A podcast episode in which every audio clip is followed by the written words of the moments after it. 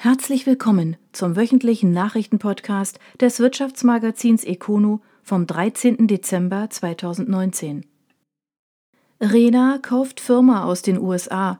Das Unternehmen aus dem Schwarzwald will damit seine Halbleitersparte stärken und neue Märkte erschließen. Gütenbach. Der Maschinenbauer Rena übernimmt den Halbleiterspezialisten MEI aus Albany im US-Bundesstaat Oregon. Die Produktportfolios von MEI und Rena ergänzen sich hervorragend, sagt Rena-Chef Peter Schneidewind. Durch die Investition werde sich das Produkt- und Dienstleistungsportfolio des Herstellers von Anlagen für die nasschemische Oberflächenbehandlung weiter diversifizieren Zudem werde man so den US-Markt erschließen, bislang stammen nur 10 Prozent des Umsatzes aus Nordamerika. Die Hauptmärkte von Rena sind vor allem Asien 55 Prozent und Europa 35 Prozent, während MII in der US-Hightech-Halbleiterbranche unterwegs ist. Synergien finden sich in der regionalen Verteilung des Kundenstammes beider Unternehmen sowie in ihren lokalen Serviceorganisationen, dank derer sie ein komplettes Serviceportfolio anbieten können. Gemeinsam können die Unternehmen alle nasschemischen Prozessschritte der Halbleiterherstellung abdecken wir schätzen die Kompetenz unserer neuen Kollegen von MEI sehr und freuen uns, unseren Kunden auf der ganzen Welt umfassende Lösungen für Halbleiter-Nassbearbeitungsanlagen anbieten zu können, so Schneidewind weiter. Mit der MEI übernehme die Rena ein gesundes Unternehmen. Unsere Auftragsbücher sind gut gefüllt, daher begrüßen wir es sehr, Teil der Rena-Gruppe zu werden, sagt Ed Jean, CEO von MEI. Angaben zum Umsatz der 1990 gegründeten MEI, der Zahl der übernommenen Mitarbeiter oder zum Kaufpreis gibt es nicht. Rena hat das laufende Jahr erfolgreich abgeschlossen, wie Geschäftsführer Peter Schneidewind jüngst im Econo-Interview erläuterte. Der Auftragsbestand liegt bei mehr als 100 Millionen Euro. Zudem wurden Investitionen im Millionenbereich am Stammsitz auf den Weg gebracht. Lesen Sie auf econo.de das ganze Interview. Das Unternehmen beschäftigt rund 850 Mitarbeiter und erwirtschaftet profitabel eine Gesamtleistung von 122 Millionen Euro. Bechtle Microsoft World 2019 Lösungen, die Menschen bewegen. Medienpartnerschaft Mehr als 600 Besucher bekamen in der Messe Offenburg bei der größten Veranstaltung rund um Microsoft-Technologien in der Region strategisch wichtige Impulse zu modernem Arbeiten und diversen weiteren Themen wie IoT, künstliche Intelligenz oder Datenschutz. Offenburg das neue Arbeiten, auch als New Work, Arbeiten 4.0 oder Modern Workplace bekannt, war eines der Themen, das die Besucher besonders in die Vortragsräume zog. So gewann Microsoft Teams neue Fans dazu, da das Arbeiten im Team, sei es als Abteilung, als Projektgruppe oder in anderer Form, hier über Standorte und selbst über Länder hinweg in Echtzeit sehr komfortabel möglich ist. Dabei geht es um Kollaboration und Kooperation. Wird SharePoint an die Lösungen angebunden, sind Daten einfacher ausgetauscht, gemeinsam bearbeitet und in aktueller Version zentral gespeichert. Vor allem die Live-Präsentation an der neuesten Generation des Microsoft Surface Hubs belegte eindrücklich, dass der Modern Workplace nur einen Klick entfernt ist. Das stellten auch die Veranstalter, die Bechtle-Standorte Karlsruhe, Freiburg und Offenburg sowie ihre Partner und Speaker unter Beweis, denn die Bechtle Microsoft World 2019 war von allen Beteiligten ausschließlich über Microsoft Teams abgestimmt worden. Microsoft und die Lösungen aus dem Office-Umfeld sind wirklich für jeden relevant und von Bedeutung, sagt Udo Stiefvater, Geschäftsführer der Bechtle GmbH aus Freiburg. Wie groß die Bedeutung tatsächlich ist, wurde zum einen durch die Vielzahl der Teilnehmer, zum anderen aber auch durch den 200 Quadratmeter großen Microsoft-Stand und die Partner der Ausstellerlounge unterstrichen, die an diesem Tag zahlreiche neue Kunden gewinnen konnten da auch Inhalte der Dynamics-Plattform von CRM bis zu ERP während des Tages zur Sprache kamen, hat auf der Veranstaltung jeder etwas Spannendes für sich und sein eigenes Arbeitsumfeld gefunden ein Traktor bei Microsoft. Spannend war dabei unter anderem Microsoft Azure, das als Werkzeugkasten alles bietet, was man zum Bereitstellen und Verwalten von Anwendungen in der Cloud oder auch on-premises benötigt. Wie Azure in der Praxis aussehen kann, zeigte das Karlsruher Team der Bechtle. Sie kamen mit einem in die Jahre gekommenen Traktor auf die Messe und überraschten alle. Mithilfe digitaler Technologien und Sensoren konnten sie einem Fahrzeug der 60er Jahre Daten zur Motortemperatur, zur Drehzahl und vielem anderen mehr entlocken. Diese wurden in Echtzeit in die Azure IoT Services übertragen und dort mit Microsoft Power BI visualisiert. Ein dem Traktor nachempfundenes digitales Spielzeugmodell holte sich diese Informationen bei Azure ab und bildete sie nach. Trends wie gemalt. Trends beleuchtete Ralf King von Microsoft Deutschland in seiner Keynote zum Auftakt des Events. Er zeigte auf, wie Daten Innovationen treiben und welche Lösungen Microsoft bietet, mit denen Menschen in diesem volatilen Umfeld noch mehr erreichen können. So ging er unter anderem auf die neuen deutschen Rechenzentren des Konzerns ein, auf die vom Unternehmen getriebene Glasfaserverkabelung in den Weltmeeren, auf Cyberabwehrprojekte sowie das Cortex-Vorhaben, mit dem Wissen innerhalb von Unternehmen von jedem einfach und automatisch genutzt werden kann. Abwechslung boten zudem zwei neue HoloLenses. Bechtle-Kollegen demonstrierten live, wie diese im kommerziellen Einsatz helfen können. Alternativ boten die neuesten Surface Hubs ebenso wie der Karikaturist Zeitvertreib, der die Gäste auf dem Surface in ihrer schönsten Form zu digitalem Papier brachte. 2020 bereits in Planung. Dass Moderator Ömer Attiker nach einem Tag voller Technologie ausgerechnet die digitale Transformation auf die Schippe nahm, tat dem Tag gut und rückte vieles Neue, eventuell gar bedrohlich wirkende, wieder in den rechten Blickwinkel. Dieses kam wie der gesamte Tag bei den Teilnehmern gut an, die auf Feedbackbögen Bestnoten vergaben und interessante neue Vorschläge für die Bechtle Microsoft World 2020 machten. Die Veranstaltung war in jeder Hinsicht ein Erfolg, über den wir uns sehr freuen, resümiert Udo Stiefvater. Wir sind in der Region als der Partner mit umfassendem Microsoft-Know-how und großer Lösungsorientierung bekannt. Das möchten wir im kommenden Jahr mit der nächsten Bechtle Microsoft World unterstreichen. Frühes Richtfest die Volksbank Freiburg feiert das Ende des Rohbaus. Vorstandschef Uwe Barth hebt dabei eine Personengruppe besonders hervor. Freiburg noch vor dem Zeitplan wurden die Rohbauarbeiten auf dem 6000 Quadratmeter großen Volksbankareal abgeschlossen und das Richtfest gefeiert. Es soll im Zeichen der Menschen stehen, die jeden Tag bei Wind und Wetter auf der Baustelle standen und dafür gesorgt haben, dass das Gebäude buchstäblich wächst und wächst, betonte Uwe Barth, Vorstandssprecher der Volksbank Freiburg. Ich denke, uns allen ist bewusst, dass dies keine leichte Arbeit ist. Damit beginnen nun die Ausbauarbeiten für den von Architekt Hadi Teherani entworfenen Gebäudekomplex. Bereits im Frühjahr 2021 soll der Neubau mit 43.000 Quadratmeter Bruttogeschossfläche bezugsfertig sein. Neben der Volksbank, die rund die Hälfte der Flächen belegen wird, entsteht auch ein Hotel mit 156 Zimmern sowie Flächen für das St. Ursula Gymnasium. Die Investitionssumme wurde mit 105 Millionen Euro angegeben, die zu 80 Prozent von der Volksbank getragen wird. Kernliebers reagiert am Kopf. Der Konzern spürt die lahmende Konjunktur und zieht die Konsequenzen. Die Führung wird neu organisiert und ein alter Bekannter kehrt zurück. Schramberg der Kern-Liebers-Konzern steht laut Berichten vor einem umfassenden Umbau der Führungsstrukturen. Als Grund nannte Udo Schnell als Vorsitzender der Geschäftsführung im Rahmen der Jubilarfeier neben der Mobilitätswende auch die Schwäche der Konjunktur. So liege der Umsatz in den ersten fünf Monaten des laufenden Geschäftsjahres Juli bis November zwar im Plan, aber dennoch drei Prozent unter dem Vorjahreszeitraum. Zudem sei der Auftragseingang deutlich unter dem Umsatz gelegen und die eher schwachen Monate Dezember, Januar und Februar würden erst noch kommen. Vor diesem Hintergrund benötige die Organisation laut Schnell schnellere und schlankere Entscheidungswege. Die einzelnen Geschäftsführer erhalten mehr Verantwortung. So werden künftig neben dem Vorsitzenden der Geschäftsführung und dem kaufmännischen Chef auch die Verantwortlichen der drei Geschäftsfelder vertreten sein.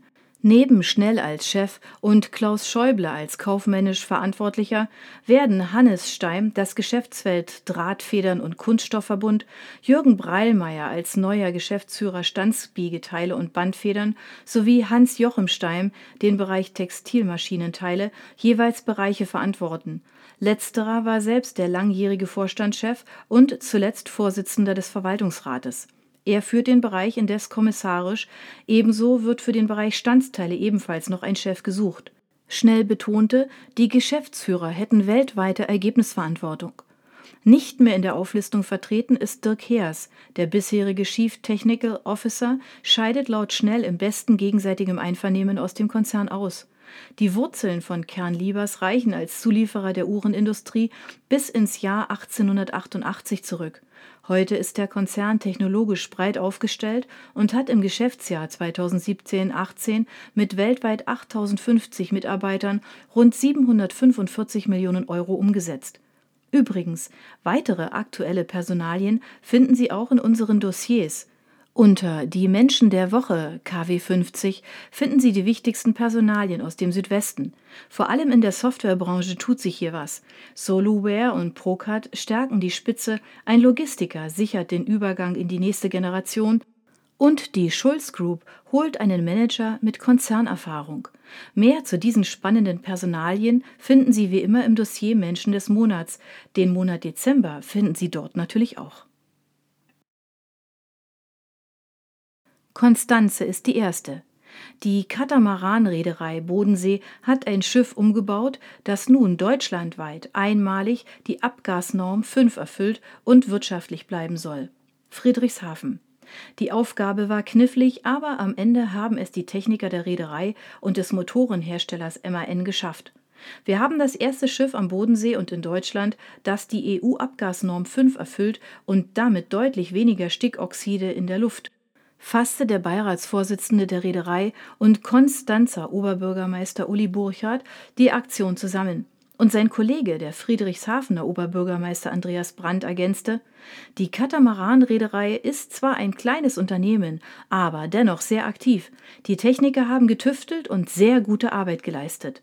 Dank ihnen könne man Wirtschaftlichkeit und Ökologie vereinen.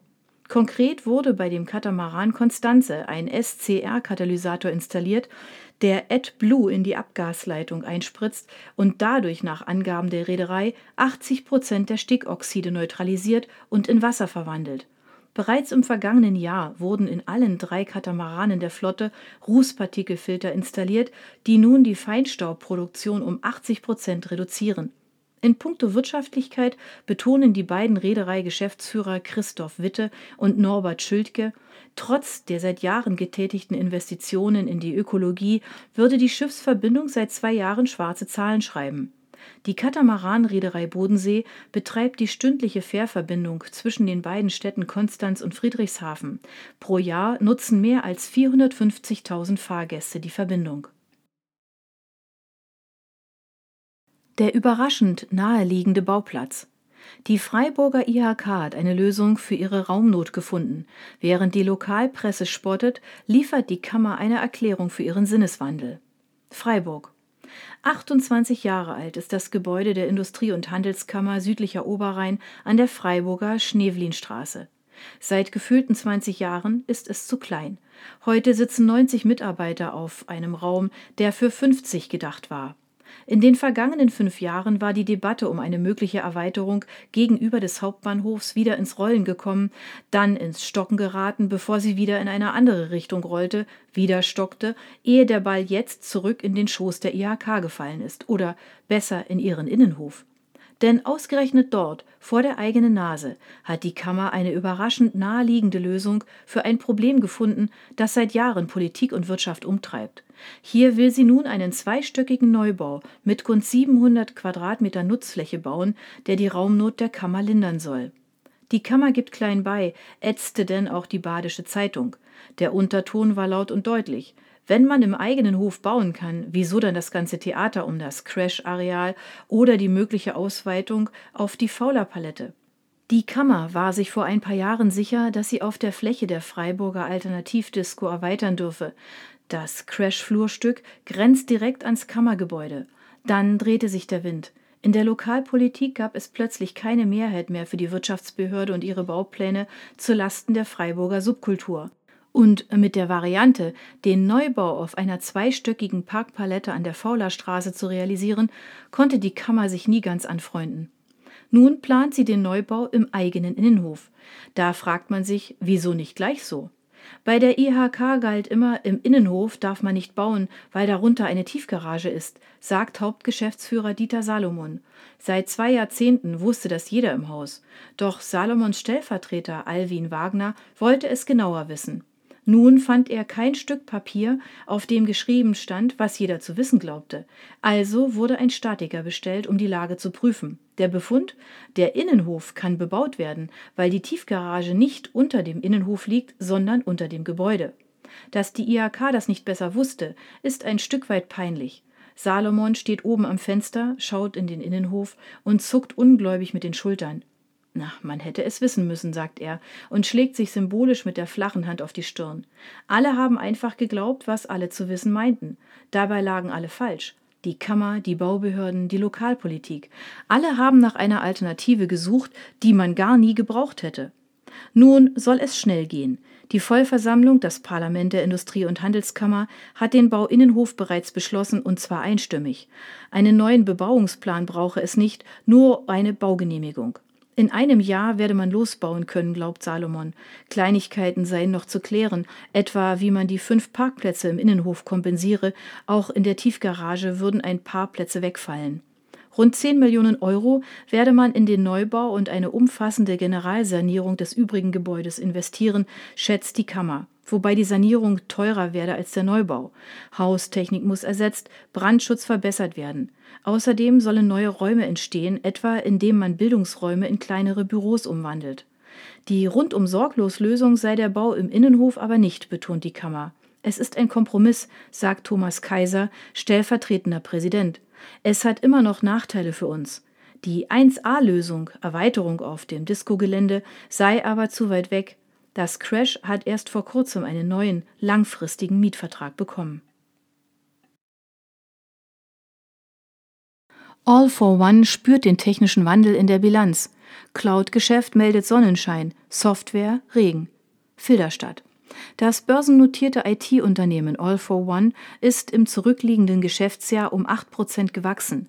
Dadurch steigt der Umsatz auf 359,2 Millionen Euro.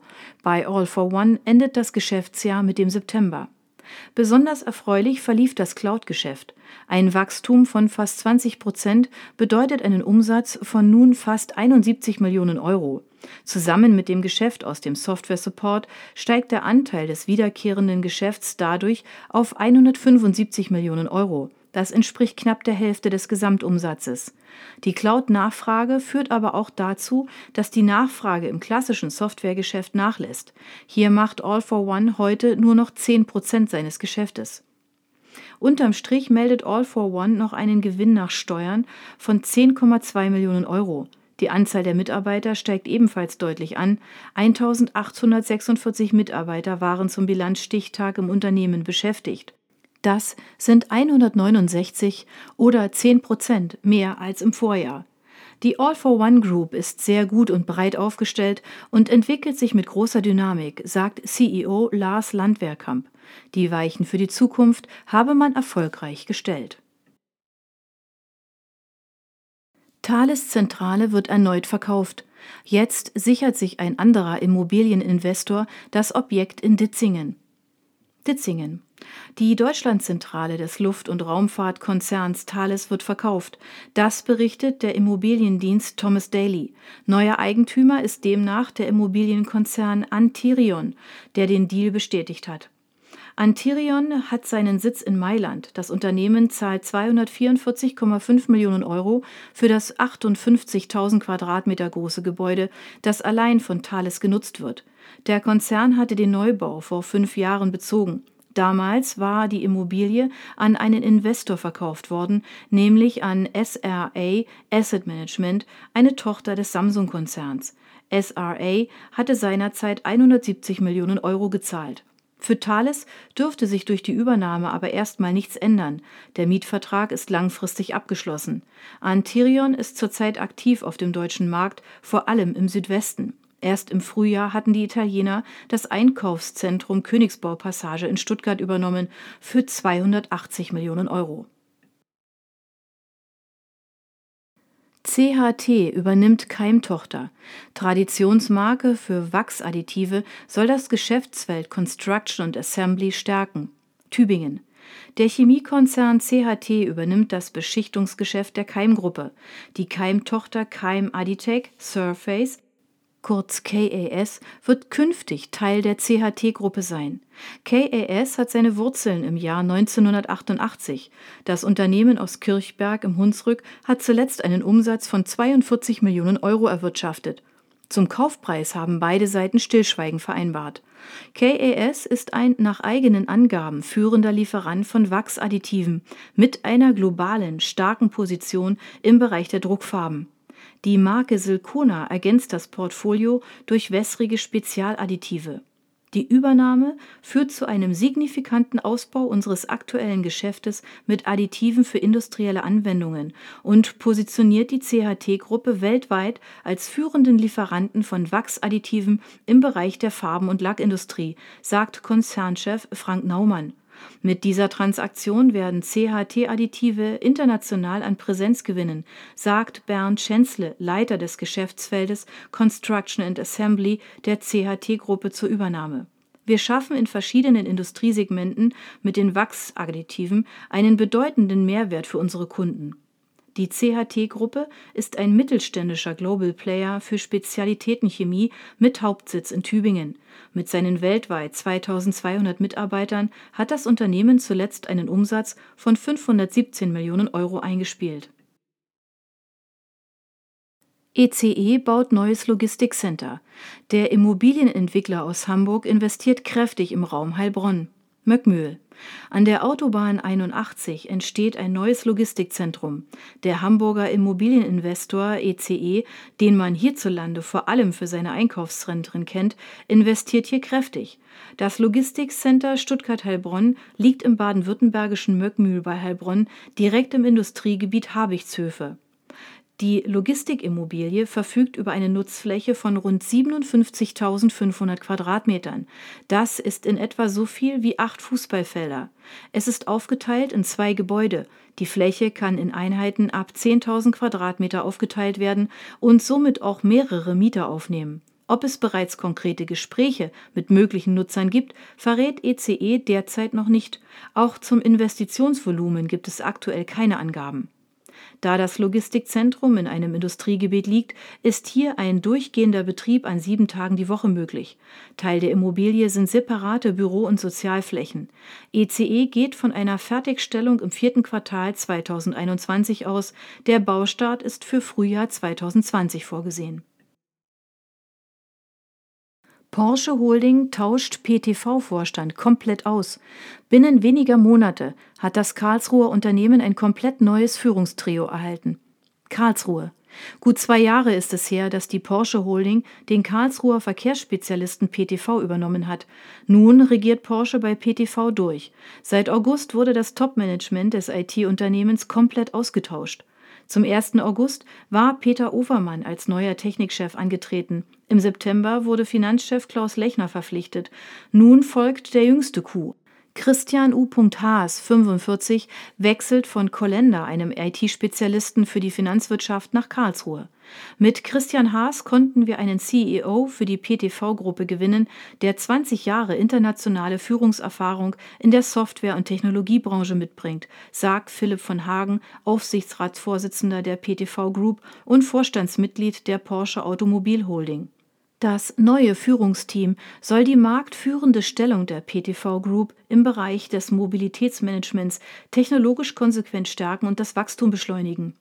Die PTV Group ist eine hundertprozentige Tochtergesellschaft der Porsche SI. Sie entwickelt intelligente Softwarelösungen für die Transportlogistik, die Verkehrsplanung und das Verkehrsmanagement, die unter anderem von mehr als 2500 Städten weltweit eingesetzt werden. Baustart bei Vibu. Die Bauarbeiten für die neue Firmenzentrale haben begonnen. Das Karlsruher IT-Unternehmen verbaut hier 33 Millionen Euro. Karlsruhe. Das Karlsruher IT-Unternehmen Vibu Systems hat mit den Bauarbeiten seiner neuen Firmenzentrale an der Zimmerstraße begonnen. Diese besteht aus zwei Gebäuden, die es zusammen auf eine Bruttogeschossfläche von 8400 Quadratmetern bringen werden. Das ist mehr Fläche als ein Fußballfeld. Realisiert wird der Neubau vom Baukonzern Wolf und Müller. Die Pläne stammen vom Architekturbüro Archis.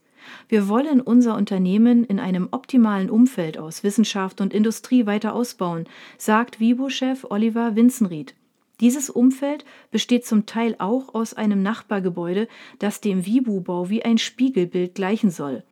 Es heißt House of IT Security und soll neben Mitarbeitern des Sicherheitsexperten Vivo auch Raum für Forscher und Entwickler sowie andere Firmen aus der IT-Industrie schaffen. Der erste der beiden Zwillingsbauten soll bereits Ende 2020 fertig sein, der zweite dann im Februar 2021. Insgesamt werden in den beiden Gebäuden rund 33 Millionen Euro investiert. Es entsteht Platz für etwa 300 Arbeitsplätze. Das Bauvorhaben ist statisch anspruchsvoll, erklärt Bauleiter Hans Bosse. Wir überbauen die Straße mit insgesamt fünf Stockwerken. Das waren die Nachrichten des Wirtschaftsmagazins Econo vom 13. Dezember 2019. Ihnen gefällt unser Podcast? Dann abonnieren Sie ihn doch ganz einfach. Sie werden dann automatisch auf die neueste Folge hingewiesen, sobald sie online verfügbar ist.